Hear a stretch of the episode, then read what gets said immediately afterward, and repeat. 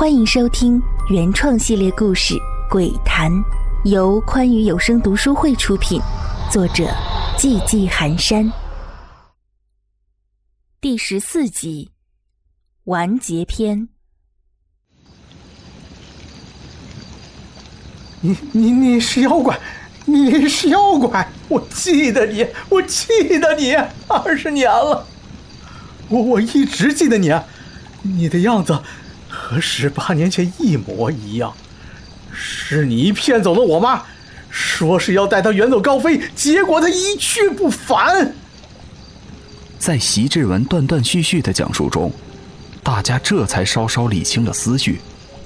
当年席志文的妈妈。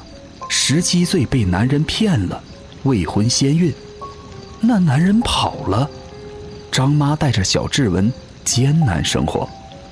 后来张妈偶然结识了英俊帅气的福鱼，被福鱼迷住，抛弃独子跟着福鱼而走，再也没有音讯。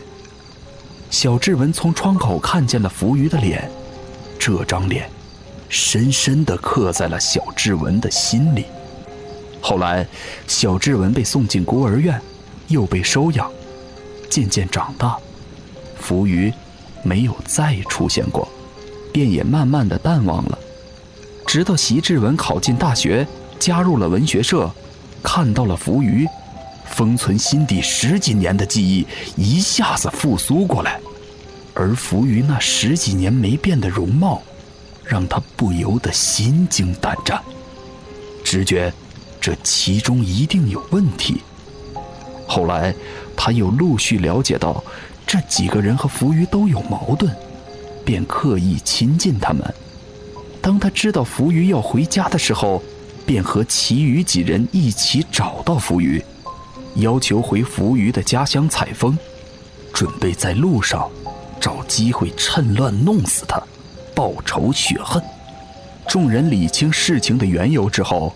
也不由得同情起他的悲惨经历，而就在这爱恨情仇的戏码上演的时候，不远处的远沙河河中心，河水开始转动，并越来越快，浪涛声此起彼伏，越来越响。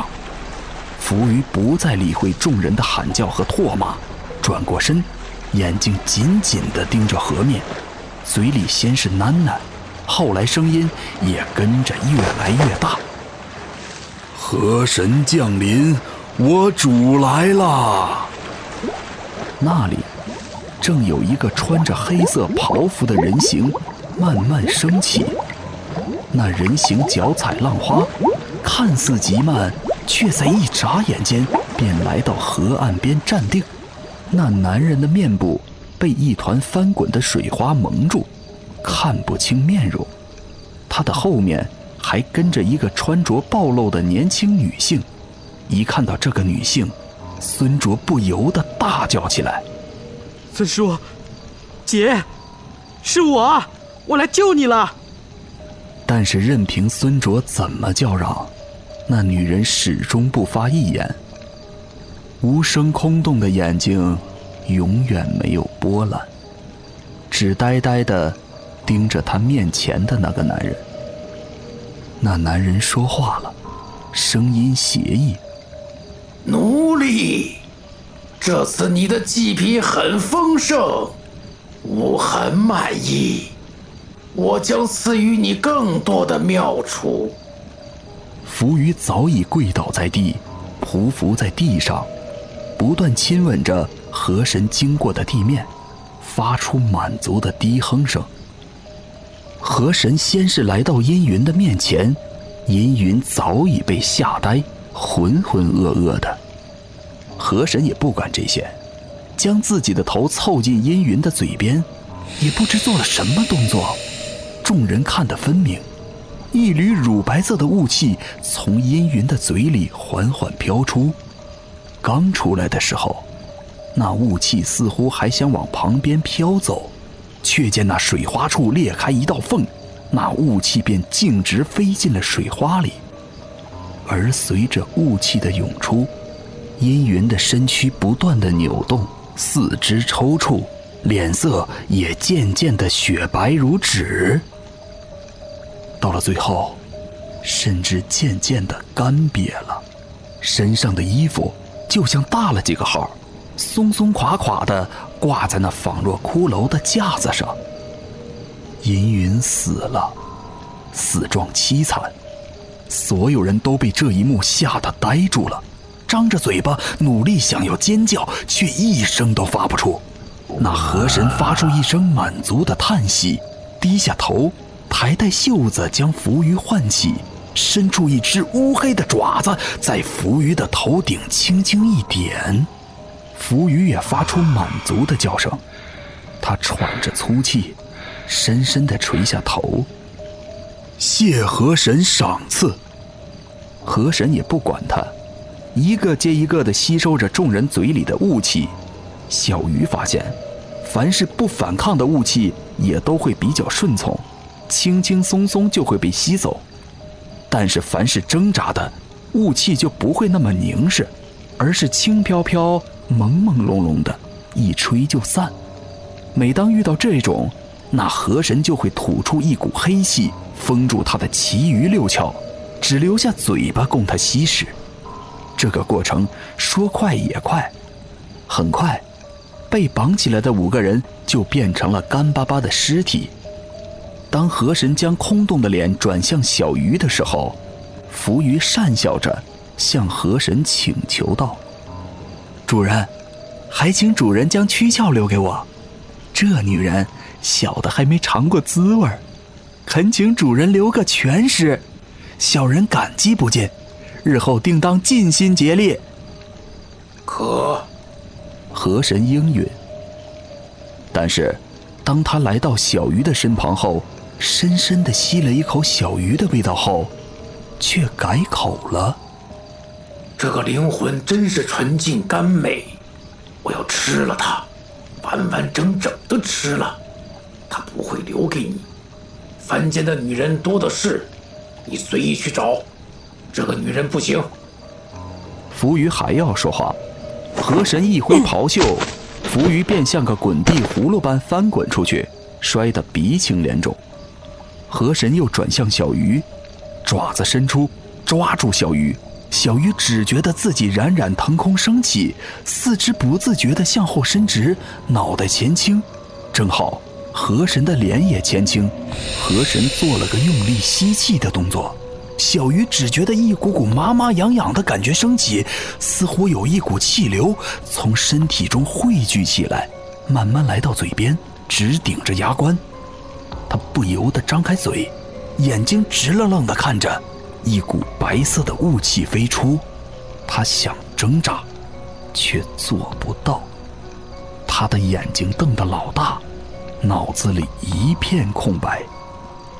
就在这千钧一发之际，一个威严的女声响起：“真是个不让人省心的丫头，每次都要麻烦我。”是的，就是这个声音。数年前的那次遇险，就是这个声音的主人救了他的小命。河神听到这声音，猛地往后一退。原本被吸出的那股雾气也缩回小鱼口中，他的四肢也能活动了。河神警觉地四处张望，发现没人后，又栖身向前，张口要吸。一声冷哼之后，小鱼看见了那个让他毕生难忘的身影，以至于后来很长的时间内，他都觉得是自己出现了幻觉。原本只有几颗星星的天幕，仿佛被水洗过，皎洁的月光洒满大地。月光之下，一个头戴平天冠、身穿黑色滚龙袍、不怒自威的女人站在那儿，天地仿佛都在她的脚下。河神被这一幕震惊了，似乎有些语无伦次。汝，汝是何人？安敢抢我血食？吾与汝井水不犯河水，速速退去！不宽恕你不敬神明之罪。哼，神明，就算真的神明又如何？普天之下，莫非王土；率土之滨，莫非王臣。是龙，他就得盘着；是虎，他就得卧着。区区一山精水怪，也敢与孤这般讲话？确实，孤之宿命轮回之体，瞎了你的狗眼！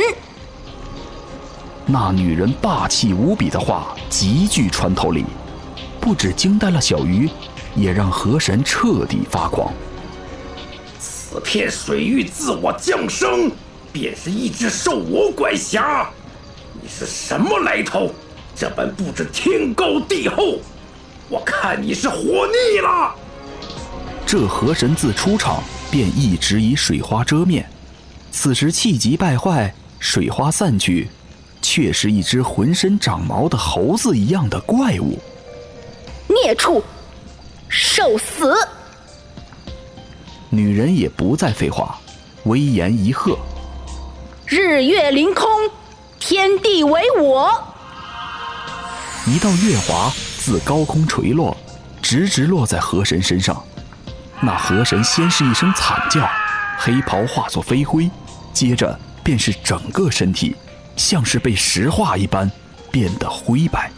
紧接着，又是一道月华落下，那灰白的躯体像是被碾压过的瓦片，碎裂了一地。随着河神的消亡，浮鱼的身体紧跟着发生了变化。乌黑的头发转眼变成了银白色，皮肤也松弛了，整个人像是瞬间老了几十岁。他一声惨叫，迈着步子要跑，没想到刚转过身，便也像是遇到水的泥塑，整个人化成了一滩烂泥。那威严的女人也紧跟着消失不见。小鱼只听得耳畔余音袅袅。小丫头，以后你可让姑省点心，别总这么乱跑，不然十条命都不够你玩。捡回了一条命的小鱼再也不敢多待，仓皇离开。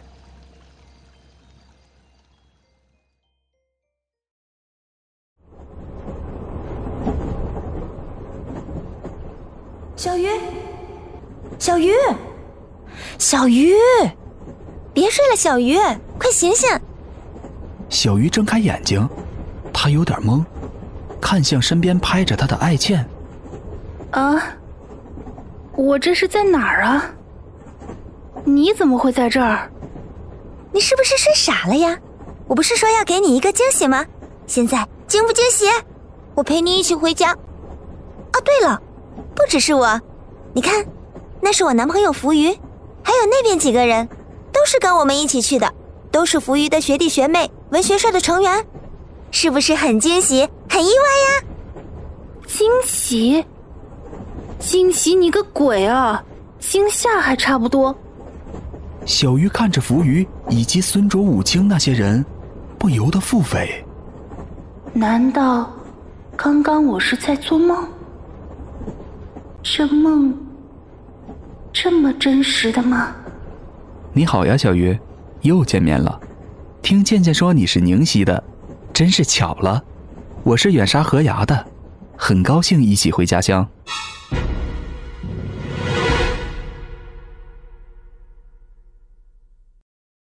喜欢本系列故事，敬请订阅和关注，感谢您的收听。